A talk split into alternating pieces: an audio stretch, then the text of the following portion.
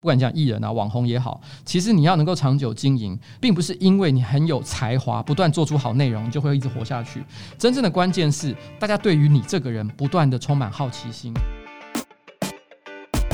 大家好，欢迎来到我们人渣文本特辑开讲，我是周伟航。那我们今天的人渣文本特辑开讲的来宾非常特别哦，啊，他是台湾第一位踏入政坛的 YouTuber，也有自己的 Podcast 节目了哈。很多人已经猜到是谁喽，那我们就来欢迎台北市议员邱威杰呱吉。哎哎，大家好！哎，我发现你现在讲话的声音跟我平常听到你的声音有很巨大的差别，所以你这是你的电台表演方式吗？呃，基本上我声音表演方式，其实只要上电视都是这样子啊，就是完全那种 gay 掰，有一点，有一点，我听了以后觉得有点哇，这个 这个是这个人谁呀？对，其实我有试过，我用一般的，比如说我直播的声音在电视台讲，太扁了。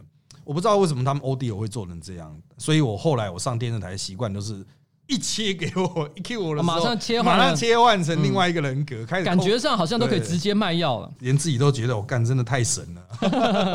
好了，我们今天的主角是瓜吉了哈，我们当然有一个 rundown，但是我们想哈，这瓜吉就是。不太适合用 rundown 框架的啊，所以我们今天该谈的基本的东西，我们稍微讲一下。不过，因为他在他自己的直播还有各式各样的访问中已经谈了很多，那我们就简单带过。那我们来谈一些呃一般状态下比较不会谈到的状况。哎呦，特别是关于未来了啊。先来看瓜吉最主要的出生背景，其实就是游戏界。啊，游戏界是这个之前人生很长一段时间的那种，大概十几年。对，就是能量的储备期了啊，应该是从基层一路做到主管吧。对，从基层，我那时候最早是的职称叫做专员啊，英文叫 specialist，其实听起来好像很帅哦，但是实际上来讲，就是游戏公司里面最小的那个人。哎，不瞒您说，我出社会第一个工作也是专员。哎，对，而且我为什么会是专员，是因为我在竞选总部不知道我的职位是什么。我去拿别人的指挥所，后来我拿到一张国民党的名片，它上面写“叉叉叉专员”，我写，哎，这个头衔好像还可以。哎，我就回去要我的总部的人说帮我印专员。哎，我最近发现了一个时代力量的歪风。可能是时代力量带起的歪风，就是以前我们讲到办公室的议员办公室或立委办公室的助理，小的就叫助理，大的叫主任，对吧？对对。但我现在发现时代力量全部都叫执行长，我心里想说这三小执行长。我第一次拿到时代力量的助理的名片，在写执行长的时候，我心想说这三小。对对对，执行长是我们不在法制内的一个特殊的编制，地方党部地方党部执行长，那非常多的那种办公室的里面有他们自己的执行长。我讲白一点，他就是打杂的啊，是 就是个工友而已。所以我后来自从我看到执行长这个 title 之后，我就得到一个启发，我就跟我办公室的人讲：你们想要什么什么职称哦？想多大？蓝钻级什么主任？蓝钻经理？对，蓝钻经理，你想要就拿去哦。对对。因为我老实讲，在江湖上走跳，名片写太小，写个助理，人家就感觉比较不爽，比较不想瞄你。所以你知道，写个执行长啊，写个什么蓝钻经理啊，哇，感觉那感觉就是帅。所以我觉得现在我的办公室就是大家什么都可以。你看到主任是。最小的那 那个名片，现在基本上，我觉得其实名片的用作用已经不大了。其实大家都是直接，比如说网络一来，先加赖啊什么的。对啊，除非是完全没有智慧型手机啦，像王世坚这一种，那没办法，大家还是要名片交流哈，否则真的名片，老实说我已经觉得。真的很像，我们刚进政坛的时候，我们都听过一个传奇都市传说，但不知道是不是真的。嗯，越小咖的名片上面那种资讯就越多啊。Title 是什么？是其次，那种资讯里里扣扣的什么 BB 扣，以前还有 BB 扣嘛？什么写了一堆什么 CT Two 什么大哥大什么一大堆，李登辉的名片就只有。李登辉三个字，哎，我我我认同这件事情。我跟你讲，我看过很多外国大人物的名片，真的资讯都非常简单，因为他很预设一个立场，就是你看到我名字就应该知道我是谁。我 Steve Jobs 哎，我谁？就那种感觉。对啊，还还还要你联络我吗？对，他还不敢写他的电话号码给你，好不好？对。但是问题是我发现一件事情，就是很多公司的执行长，他不一定会把执行长的 title 写上去，但是他们一定会写 Doctor。如果他有读过博士的话，是是是，这个在龙衔有点在国外是类似龙衔，特别是欧洲系统。的影响吧，像德国，它不能随便印 doctor。嗯，德国的名片，如果你随便印 doctor，不是德国的 doctor，他们不承认的。哦，印的是违法的啊，还违法的。对，我是听刘德的那些家伙回来这样讲，所以他会觉得 sir 啊，或者是这种 doctor 这种龙衔呐，放在上面会比较有意义了。了解。不过瓜吉最主要还是累积了不少人脉。我到现在啊，很多游戏业的朋友啊，他们都会讲说，这个瓜吉就是。一给他开口就不会停下来的人，他们对于这点非常耿耿于怀，就是就所有人都要先听他讲一一轮之后，大家说好好，那我们接下来讲讲个什么什么。游戏圈的人还是会觉得说啊，瓜吉还是圈内的一份子的那种，嗯。呃，自己家的人出去打天下的感觉，所以现在一般的人哈，其实对瓜吉印象就 YouTube 老板。成功的转入政坛，嗯啊，可是从其他的领域，也也许可以看到不同面的瓜吉。就像我有些朋友是更早期的，嗯，可能是建中时期的，哦，就认识瓜吉的。哎呦，谁啊？你说丁允恭他们吗？之类的，你认识丁允恭吗？我认识，认识。对，现在总统府发言人啊，然后还有其他一些现在从商的朋友，他们说以前瓜吉导戏写的剧本，从头到尾没看出来到底是在演三小，所有人都不在冲三小。那是我的文青时代了，文青时代那个时候其实写很多剧本，其实呃，我倒不是说我那时候写的东西很烂，可是的确那时候的确会有一种，如果别人看不懂的话，我内心会感到有一点点骄傲，因为你知道我就是没有要让你看懂，我他妈艺术家哎。艺术家写的东西让你能够轻易看得懂，那还叫艺术家吗？会有一点点这种心情。对对对，所以当然，我觉得大家谈到那一段过去，并不是否定，而是说这个家伙真的有创意，然后他永远都在做跟大家不同格局的事情。我接下来就要谈到格局的问题，就是其实大家都想说啊，我们现在已经建立一个成功的模式了，嗯啊，比如说我在业界做的很成功，嗯，当然不会想转打工仔变成实际的老板，我就是管钱不管事了。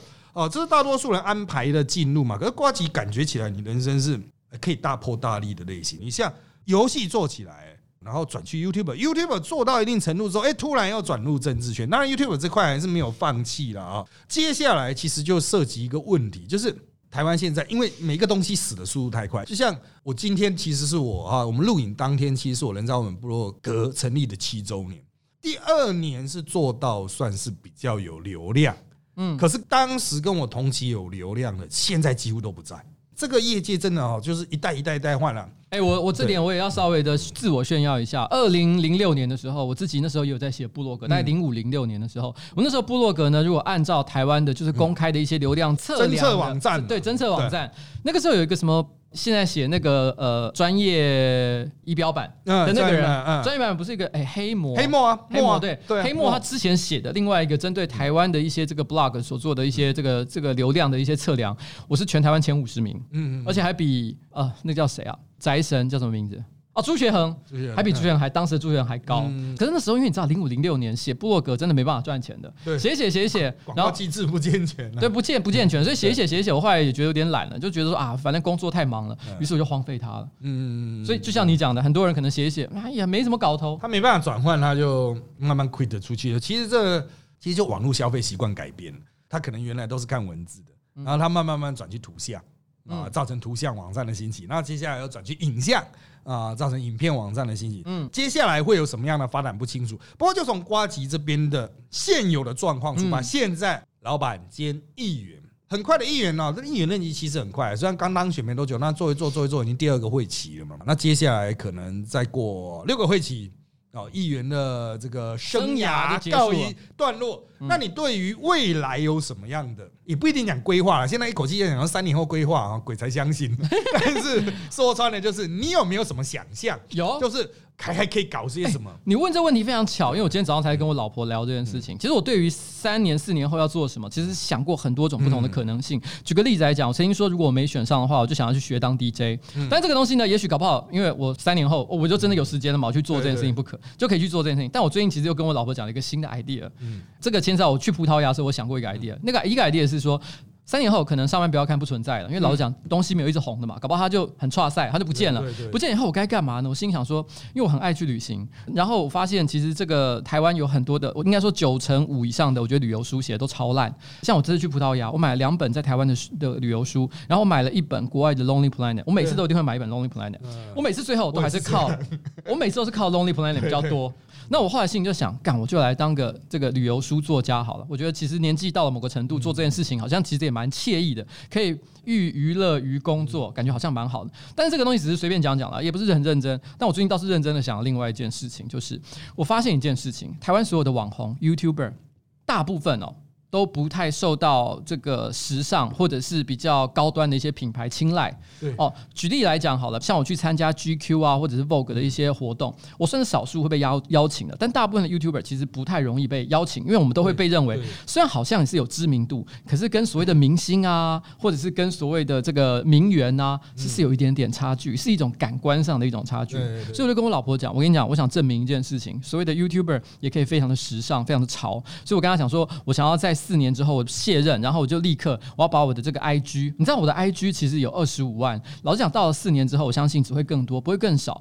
老实讲，也二十五万，而且我的互动率非常高。其实我有观察过，我比起很多时尚类的网红或者是明星，互动情况都要好非常多。可是你会发现那些 high fashion 平台都不会想要接触我们。我我也不觉得我的 TA 是错的，我的 TA 也是年年有一定年龄层、有一定消费能力的人。但为什么他们不找我？因为在他们心里面觉得这个人就是不是时尚这一挂的。我想要证明他们错了，我也可以做这件事情。其实像这种找洞钻哈，哎，有时候突然早上醒来会发现说，哎，这个洞好像没有人补。对，就是对对对对，早上就是就是这个为感觉。什么大家都没有去补这个洞呢？如果人生是经常能够有这种走走，突然会有这种哎、这种新发现的感觉，它比较能够刺激人，不见得很正面的面对人生，但是总会觉得说，哎，好像有一些蛮有意思的事情，值得我们在接下来投入很多精神继续去做。对，嗯啊，不过讲到这个哈，就是刚才提到你的几个规划，基本上都是啊，可能像旅游比较个人啊，哈，开拓时尚圈。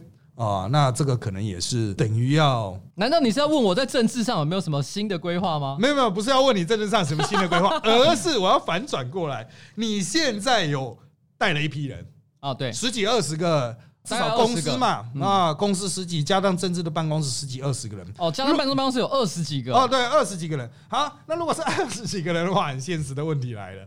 这些人在四年后要何去何从？因为政治办公室啊，他们也许可以自立门户，或者是另投他路啊，这个是有可能的。但是大家很很多人，像很多人会有兴趣啊，上班不要看的将来会是怎么样？有一天会不会上班不要看瓜吉就隐遁了，完全变成一个幕后的那种什么神秘的教主一样，再也不出来？他会交班给谁，或者是他会有什么样的进一步规划？啊就像啊，不一定瓜吉要像史蒂夫乔布斯那样挂了之后的苹果那样子，就上班不要看他能不能以一个自己有生命的公司的形式，他自己有生命走出一个新的方向。也就是说，你对于这些现在啊正活跃中的这些你的伙伴们，你有什么样的想象？你知道我上班不要看存在大概三年左右，每年都会经历一次的 pivot。pivot 就是它是一个专业的创业名词，意思就是 P I V O T 啊，就是做一个转向。因为你知道很多创业的人都知道一件事，就是你一开始一定有一个想做的事，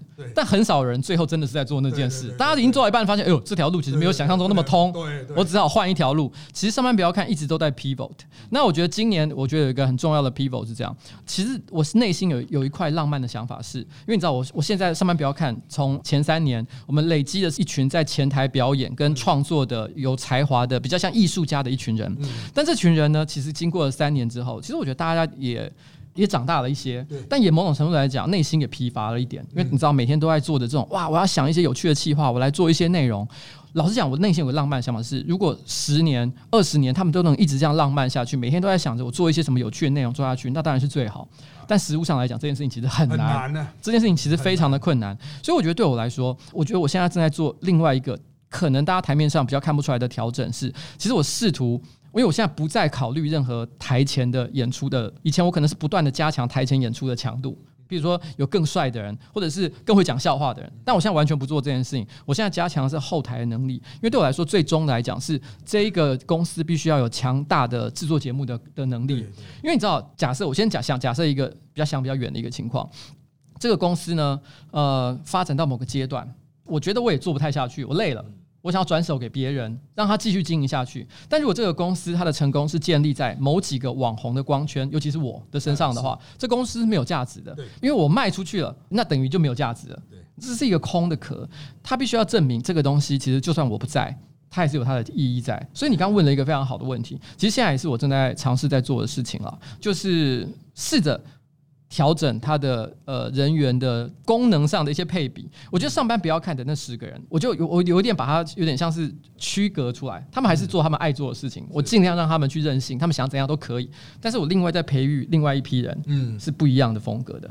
是在做，是可以做专业的事情的。这个其实哈，刚才有讲到一个概念，就是其实大多数我相信听台可能都是比较一般的上班族，就是你你可能有一个固定规划，老板再交给你一些规划，然后你执行执行执行执行，结束你的工作，结束你的专案。可是，在新创或者是像比较新媒体的产业，有时候你跳进去的时候的想象。和你最后做出来的东西可能重叠的不可能。如果有个七八十帕，我觉得你很幸运了。当然也是否放啊，就是 happy 就快乐就好啊。如果你可以从头到尾都非常快乐，我觉得这个就算就算是成功的。虽然它的收益并没有非常的高，但是至少你很快乐的话是成功的。但是有很多人对于这种做事的想象是哦，我会规划的非常仔细，然后跟你一开始完全预想的一模一样，然后把它执行到完。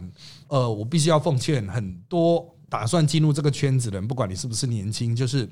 其实你不要给自己太大的执行计划的压力。哎，我忍不住想问一个问题，哎，你这个 podcast 的风格跟走向到底是什么？因为我怎么听听，突然间变成像是创业者的心灵鸡汤。呃，其实它就是针对一些那种无聊上班族。对，所以就是说，如果今天有一个上班族，今天可能 maybe 二十八、二十九岁，对，那他他本来是想听政治类议题，结果听听突然，哎呦，觉得心灵获得导引了。哦，然后 出去三十岁的时候决定出去创个业，对，去卖炸地瓜球。这种事情很难讲，其实我是抱持很开放的态度，就是对任何，比如说你对政治很有兴趣，那你来听我这个台，你可能会有些预期，但是不见得需要满足你的预期啊。我可以把你导引到的时候，哎，反正就是顺水流，流到某个地方，你也许在其他地方获得心灵满足了。那也算是一个功德无量。哎，我一直抱着一种今天是来聊总统候选人的心情来的，你知道吧？总统候选人，可是聊来聊去都是那样啊。其实各位哦，真的要聊总统候选人也不是不行哦。我可以跟你讲党政高层的疗法，可是每一台都还是讲讲那个人在说要摆烂的事情。所以时代力量真的有要推这个总统候选人吗？目前我们是这个没有钱讲白一点，我也是觉得你们是在发什么神经病？但是就是这个案子是活着，他没有审。就是主席有排案权呐，他不排案，他永远都活着啊。明白？对，因为提审一定不会过，一定会被否决。嗯，我本来也觉得这件事情不可能发生，可是哎，对不起，我不小心岔题一下，就是最近因为太多莫名其妙总统候选人突然之间都把钱拿出来了，所以我突然有一种哎呦，什么事情都有可能发生。不过他们是拿一百万了哦，对我们是直接要拿一千五百万，等级不一样哦。对对对对对，一百万和一千五百万不一样。我那时候跟很多其他党政人士分析的时候。讲说，如果我们真的拿得出一千五百万，并不是外界的压力，而是我们自己立委候选人全部会像丧尸一样 给我钱，一千五百万给我，这样我懂。对，所以其实哦，很多事情只要回到实物层次，你这科学上不可能啊。金钱上不可能，嗯，那实际上不可能，大家都不用在这边执着。幸好你知道吗？因为我曾经在我的直播上承诺过我的观众，因为我说今年选情好乱哦，那时候我就开玩笑讲说，哎呀，如果今年总统候选人超过十组的话，我也跳下来选。不要，Oh no！我现在算一算，哎，怎么搞？好像越来越多了。不会，不会那么多组了，因为那些连数的基本上没办法拿到那么多，四五组就是已经人类的极限。我认为台湾的极限大概就几十五，因为一千五百万真的 不容易，真的是太困难了。就是讲到十就。就是你会说不会很简单啊，我找大企业募款啊什么的。各位啊，你没有亲自叫他去募款，你不知道实际上的那种募款的难度了。哦，是实际经营真的是一回事。啊，我们再拉回来挂机的，好，实际经营，实际经营，当然挂机现在是公司应该算是比较稳。定了，哎呦，其实还是蛮多辛苦的地方啊，你知道吗？因为前阵子啊，这个资金啊，也是出现了一点点小小的这个紧张状态。然后那个时候，汤马斯又跟我讲说：“哎，老板，不然这样，啊你不要再打大巨蛋了，你去跟远雄讲说，从此以后不打大巨蛋，给我个两千万花花，怎么样？”可是你又没打的很大力啊，谁屌你？对，因为我跟你讲，台北市议员唯一一个从头到尾每一场都省会都有去的，就是我。只有我是从头到尾都去的哦，对啊。可是你有没有弄哇？那不，因为我觉得没有逻辑啊。对啊。我觉得事事实上，我觉得我觉得没有逻辑的地方是，我必须坦白讲，都省会上有一些嗯，怎么讲呢？就是质疑的话，其实我觉得有点像是小朋友在吵架。对，就你你知道那东西已经不合逻辑了，你叫我跳下去一起吵这些不合逻辑的东西，我也不是很想吵。那你说这中间有没有什么不公不义的部分？因为有，可是你是我觉得那东西已经有些东西，其实坦白讲，我觉得现在时空环境下我已经拉不回来了。嗯。所以我我为什么我曾经讲过一件事？为什么我不骂柯文哲？嗯。因为我觉得现在这个阶段骂柯文哲没有用。你现在你现在骂柯文哲，其实你不如你知道吗？把精力花在这个骂远雄上面，试着让市府跟你站在比较近的一个位置，说哎，都是他坏啦，你很好啦，哦，那我们一起做点什么吧，不要再搞那些无微不微的。因为我我说真的，大家如果是面能够面对现实的人都知道，其实这个东西每天都在盖。已经盖到都，你知道吗？他他用防锈差不多把外壳都包住了，来保护它里面的财产不要继续损失。不过，它到底实际上卡住了什么？就是远雄在打战术，提一些。莫名其妙的东西不断的去卡卡卡，让整个讨论陷入空转。嗯，那这种东西有没有解决的空间呢？有，但是它还是有一些争议啦。我一直把你这个拉拉扯题，所以对，你要不要回到你刚刚原来？我们彼此互相拉扯。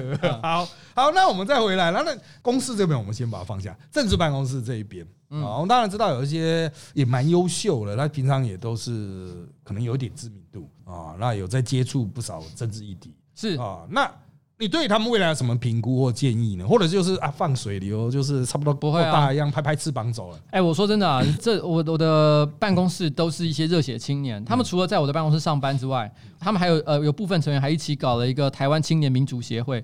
他们第一次搞这个东西的时候，我真的笑死，因为我听到他们这个名字的时候，我说 这就是那些政治名词汇专专有名词拿来排列组合的那种烂东西嘛，就听起来还蛮无聊的。但是他们其实就是呃组了这个协会，就是他们也其实搞了蛮多参与蛮多社会议题的一些倡议或者是讨论，甚至于像是之前的第一次的反送中的这个这个集会游行，其实也是他们算是主办。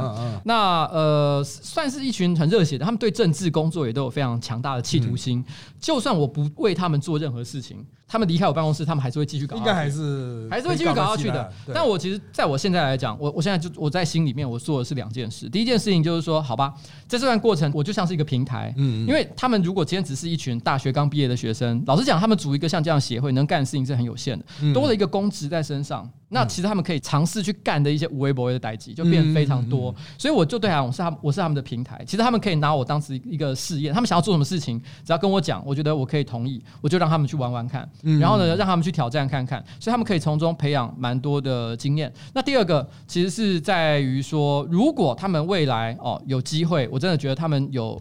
有成熟到某个程度的话，我其实也很乐意去帮助他们推他们一把，就好像你知道，火箭要升空，后面都要很多节的燃料，然后呢，我就我就当他后面那个燃料，帮他推一把。事实上，其实像里面有几个，有一两个，我觉得看起来很像是迟早有一天会出来选的人。嗯，我就有明白跟他们讲，我觉得他们现在作为一个人，或者是作为一个要选举的人，我觉得他们有什么样的缺点，我也会明白说，哎，我觉得你像，譬如说有一个人，我觉得他太聪明了，台大法律系毕业，我就跟他说，你最大的问题是讲话不像人类。你懂我意思吗？太聪明的人其实很讨人厌。你要怎么样改变这件事情是一个问题。这个必须要本人有意识的。对，就他不是人不好啊，他非常的 nice，非常的友善，讲话也很有礼貌。但偏偏老实讲，我认为你知道这个有点像是你知道，像丁守中曾经有人批评过他一件事情，就是他是走到路上去跟别人握手，越握票越少。对对对，你懂我意思吗？对对对，有些人就是这样。对对，我这个观点其实就是我大力宣传的，就是让丁守中出去拼命的握，他就会落选。对，但是我必须要。要谈一点，这些人之后出去，因为他是在你办公室出来的嘛，之后他出去，他无可避免就会被贴一个瓜派。哎的这种标签，我这个派有什么意义吗？对，但是人家就觉得哇，这是瓜级的子弟兵啊，这是变成台北，也许是全国，我变成一种新潮流这样的一个，对对对，就像一个派系，甚至是一个政党一样，这种的感觉。瓜派不倒，台湾不会好。哎，这很难讲哦。对对对，瓜派不倒啊，这个 一定不会好。对，像这种东西丢出来，就是有些人可能会觉得说，我一开始进政坛哦。不是想要去什么开宗立派，我没有啊。对对对，一开始我现在你也不是的。可是如果你养一批人，这些人需要你的资源，不管是火箭燃料，或者是讲白一点的选票移转等等的光环移转等等，他就会被贴上一个瓜级推荐。哎，可是我我这边也也讲一下，我认为啊。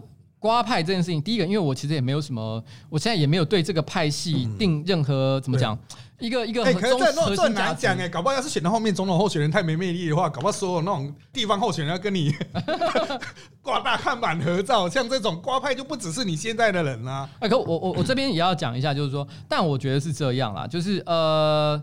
我认为纯粹就找工作来讲，在我这边工作过，应该我认为我自认算是一个很大的加分。因为其实现在很多的候选人，假设他们今天我我不干了，那呃其他候选人办公室，其实老实讲，大家这几年都在努力的精进自己在网络还有社群上操作的一个力量。你刚刚说我在瓜吉这边上过班，我相信大家一定心想，哎呦，那你一定很懂。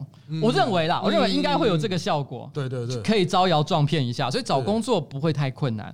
那如果说你今天说加上瓜派这件事情，这牵涉到另外一个我曾经跟我办公室讨论过的一个话题。哎，其实啊，我想起来，你有一次也讲过，你在你的自己的 Facebook 上公开讲过这件事情，就是说，我认为我其实是一个很强的不分区人选，嗯，但是只是很可惜，因为我绝对不会加入任何的政党，所以这件事情永远不会不会存在，不会发生这件事情。但是的确，如果瓜派大到 一定程度，我我自认，我说真的，其实我相信很多，尤其是这个第三方的一些小党，但我相信我只要去帮他加个两趴，我觉得应该不是问题，应该不是问题。但是重点并不是现在。谁要拉你哦？如果你自己的人已经大到，懂吗？有一天你的人的实力，搞不好是在你已经不到垂垂老矣的时候，他就已经非常壮大。他们觉得说，我们现在需要把瓜吉端出来，当我们神主牌的时候，哇，对啊，瓜吉能不能做一个神主牌？当然可以啊，因为其他的更不像样。所以在这样子的状况下，有时候你就算我要 quit，我可能政治交棒。人家要把你扛出来。我们台湾最常被扛出来的一位，就是每四年都会出现一次的神秘总统候选人，叫宋楚瑜。他就是其实早就不想玩了，但每四年他的徒子徒孙都要把他扛出来一次，不然徒子之徒孙活不下去啊。所以这种事情很难讲，也许不见得是政治哦。你可以想象，就是也许有一天你可能专心做 DJ，专心在全世界旅游，完全变成一个旅游的传道士一样。嗯，那到处去传传你的旅游信仰的时候，嗯，本土的新媒体经营者，你的这些徒子徒孙们可能说，嗯，是不是把挂机用 OB 的形式召唤回来，帮我们加持一下？我们可能有点流量带不动了啊，金牛带不动了。像这样子的状况，是你一旦预想你有接班人，就必须面临的，或是这些你所培养人，他会后面有什么样的发展？一旦去设想这些东西的时候，你不是孑然一生的时候，其实你就会面对这样子的问题啊。这个是，哎，这个是牵挂。好，你知道吗？我的如果是我办公政治办公室的人，就很懂我现在要说的事情，因为他们每天都遇到这个情况。如果我今天把每个各种利益团体，或者是呃某个某个。呃，甚至于说是摇滚乐团，他们每天对我的请托，因为他们都会很多人，每天都会有人跟我说，你可不可以帮我发一篇文，然后说你支持什么活动，或者是说有什么票要卖，或什么之类。如果我每一个我都同意了的话，我跟你讲，我我每天的文都发，不只是每一天文都发到满，我每天都会发好几篇，你知道我的意思吗？对对对。但是我到目前为止，大家会发现一件事情，其实我 Facebook 发文量非常低，就是我可能一个礼拜甚至只有发一两篇文章而已，我很少去为任何人。站台，如果真的有站的话，一定是因为我觉得这东西。发自内心的相信，因为我一直很很很很认为一件事情，就是说人是，哎，你以前也提过应得值的概念嘛？对对对，应得值是一种会被消耗的东西。如果我不断的去为别人做 endorsement，就是为他说，呃，当他的门面，帮他说这个说好话，你知道这个 credit，这个这一个应得就会不断的消耗，迟早就会变零，甚至负分。所以我对这件事情其实是一直还蛮爱惜的。今天有任何人，就算是我，我离开政坛之后，有人希望要把我抬出来，老实讲，我也不会，不会。我不会那么心软，其实，因为我觉得这东西，除非我真的觉得干这个不做不行，嗯，不做不行，不然的话，我我也是很习习口如金啊，对对对对，这爱惜羽毛啦。对啊，爱惜羽毛。其实哦，这种抬出来的事情哦，就是有时候拒绝人真的是一个艺术啊，就是我如何拒绝他又不会伤到他的心，然后可以继续保持银泰。很难，大灾问很难很难啊，但是。当然做久了你就慢慢上手了，好不好？像我现在几乎也是不再接那种书书籍推荐的，因为老实说，我根本也看不完。因为有一次我去成品，我发现那个台上摆着的最新出版的书二三十本吧，可是里面就有七八本是我推荐的。哇，那个时候我是真的有在看，我发现。这样子会不会有点太恶心了？后来我就去做某种程度的节流啦、限量啊。啊，嗯，好了，那我们来谈了啊，这个时间要进入到最后一个议题，那是最近哈，我们看到网络上。啊，特别像 PDD 啊，或者是延伸出来，像是你们的 YouTube 频道自己下面也会有一些留言，会开始攻击你们上班不要看的成员还有内容了哈。当然，就它的发出频率来讲哈，我们比如说我们做网军专业的，我们会直觉的就觉得说，这是不是有什么特定的网军在操作 哦？这瞬间涌进。等到你们的粉丝出来的时候，他们会被洗走。就是如果真的是市场反应的话，你们粉丝出来理论不会被洗走。但我们先把它框起来，就是是不是有人操作，先把它框起来。那我们来看一个很现实的问题，就是人红到一定程度，他伤不了你本人，他会去伤害其他的东西。可能是来自竞争者，或者就单纯是吃饱闲着没事干的酸民，两者结合啊，有时候就会爆发很大的影响力。其实这个在政治圈比较常见，有些人单纯就只是爱酸，那搭配网军，它会形成很庞大的政治攻击力道，甚至会让政治人物本身要讲心灵崩溃了哈，就是因为其实选选举期间，大家心灵崩溃的状况很多。那放到你们企业经营、商业经营、网红经营上面，嗯，你个人你会怎么样去看待这个问题？因为这个状况永远不会少。从几年之前，上班不要刚出来的时候，其实就一直会有批评。那之前超哥他们离开的时候，也有一次的批评。那现在，那当然可以去针对我们的任何的作品去进行评述，这当然是言论自由了哈。但是重点是，经营者还有团队成员，你们会怎么样去看待这样的事件？然后你们会怎么进行调试呢？啊，我觉得是这样。我曾经。在很多地方都讲过，我觉得我现在啊，我还是每天都会看 PPT，嗯，可是我不太相信 PPT 上的任何的风向，原因是因为 PPT 风向已经不太是活人带起来的风向，它已经没有，那也是活人，只是活人变成很多人这样子。对对对，就是它的，它其实有很多非常可疑的操作的痕迹，但是到底哪些是操作，哪些不是操作，有的时候其实我也不能够一刀切断，所以我觉得最好的做法是什么？就是我关心他们所有所讲的话，但是全部都不把它全部都。就视之为是是现实，嗯，对你还是要看，但是你不要把它全部都当成是，哎呀，这个哇天哪，这么这么多人讨厌我，或是这么多人怎么样啊？我觉得未必。那我觉得今天我今天在网络上看到任何的批评，我也不会说他是网军，但我会说这个批评我会反拿过来反省自己是不是真的我做的不好。那我我如果你问我的话，我的确觉得最近有一些做的不好的地方，那该怎么办呢？那当然就是做的。就更好嘛？虽然这样讲是好像讲的一副我我很我很坦然，其实也没有，因为老讲内心总是充满了焦躁，也会有很多不安，然后也会有很多觉得，哎，我觉得你们讲的其实是不公平的地方，你知道？我觉得我现在我先讲一件事情，我绝对无意去批评任何观众，但我觉得。我常常常讲一件事，我觉得娱乐产业哦，娱乐产业不管讲艺人啊、网红也好，其实你要能够长久经营，并不是因为你很有才华，不断做出好内容就会一直活下去。真正的关键是，大家对于你这个人不断的充满好奇心，我仍然想要多看你这个人，多了解你这个人，然后呢，我才会不停的想去看你内容，因为你会发现，这世界上有很多人做内容，你自己看明明觉得哎他做的不错，为什么没人看？因为人家对你不感兴趣，嗯就是这么无聊的一个原因，所以你要持续让别人保持兴趣。但是这也是这娱乐产业的另外一个反面，一个很可怕的地方。当你你你好像在一个大海里面游泳，如果有一天你暴露出你的弱点，譬如说你流血了，嗯，你知道那个血液开始散布到海洋当中，一群鲨鱼就会围上来攻击你，对，而今天上班不要看，的确我们呈现了就是不小心流血了，然后一群鲨鱼就围上来，然后呢，大家想攻击攻击你未必是因为恶意，那是一个他们自然的天性，嗯，你知道我的意思吗？那就好像所谓的网络酸民一样，那我觉得这件事情，我觉得没没办没办法，我不会怪他们，因为这是人性的必然。那我也曾经在我的某一次直播里面讲过这件事，就是说，我觉得哦，我们对于所有的观众的批评，我们都虚心受教。哦，那我们都要自己去反省自己是有什么做错。但是所有观众告诉我们应该怎么做的事情，我都不会收。原因是什么？因为他们不是专家，我才是那个专家，所以他们觉得我做的不好。我要相信这个事情是存在，因为观众会不爽，一定有他的理由。但是要怎么改变这件事情，那是我的决定，所以我不会听大家讲的建议。这个其实哈，如何在批评声中维持啊？其实讲白一点呢，在二十年前我们投入选举的时候，那个时候没有什么网络，单纯就是走在路上会有欧巴桑。传言伤害你，嗯，我是觉得很多候选人这样就会被伤害，所以那个时候我们在竞选总部担任总干事这样的工作的时候，其实就不断的帮候选人每天受尽心灵攻击的候选人做所谓的心灵的马杀鸡，让他能够重新活回来，再次回到战场。啊，我们现在很多成功团队，它其实都小小的。那其实对于这一种外界攻击的这种防御，其实就像我们过去经验总部也都小小的，其实它会相对比较弱。你在一个比较大的群体里面，你会觉得有某种的安全感，就我被打也是整个团体会保护我，哦，就大家成群结队这样。可是你在很小团体，甚至是随时可能时间一到会解散的那种专案的那种编制的话，你会觉得好像我现在被批评之后，人生会一片黑暗，之后我的事业会一片黑暗。怎么样去调试？怎么去学习哦？也许这真的是胜出接下来胜出的关键。因为在呃，从新媒体出来的这些年里面，我们看到有太多其实真的是有站在烂头上的人，他被冲一波之后，就真的再起不能哎。当然，我们会觉得说他其实还是有一些不错的东西，他也许改变个形式啊，做某种心理调试，他可以重新站回来，但是就是不见了啊。那这样的虚号真的好吗？我想啊，包括像 YouTube 有些比较早期的，他们就是一冲一波之后就他就不干了。我说，其实我就觉得都有点可惜啦，毕竟都是。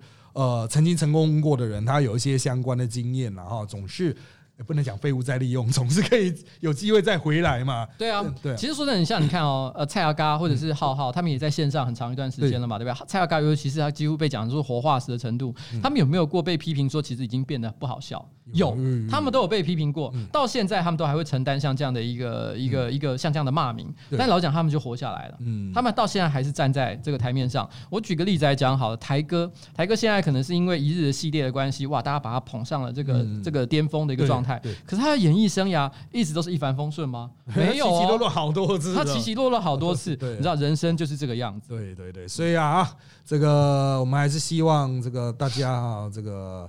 还是长保希望好不好？很 难给一个结论。哇，这哇，好努力，好努力的想要挤出一个比较正面的结论呢。就其实想要讲的是，不要随便放弃啦啊。这个对啊，尽量找生活中间你觉得有趣的事情。你发现路边有个洞，就试看看嘛啊。这个为什么没人？这讲起来有点起来啊，有点色。什么叫路边有个洞？哎呀，这个反正反正人生都是充满了洞啊，大洞小洞一堆洞啊，人类就是喜欢钻洞了啊。